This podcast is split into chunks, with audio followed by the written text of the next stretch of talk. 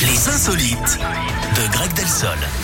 Allez, on vous écoute, euh, Greg. Et on reste euh, près de chez nous, à Lyon, Eric, avec un Ah oui. record battu, celui C'est un truc du de, plus... de nourriture Oui, celui du Ah. plus grand burrito de France. D'après BFM, c'est le resto Gomex Cantina, situé dans le quartier de la Croix-Rousse, qui a réussi cette prouesse avec un plat de 25 mètres de long.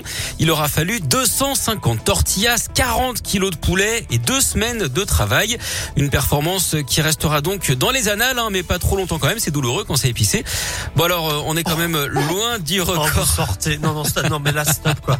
Là, vous sortez, Greg, c'est pas possible. On est quand même loin, Eric, du record du monde avec un burrito de 2,4 km de long Oh et non, 2 mais là. tonnes sur la balance.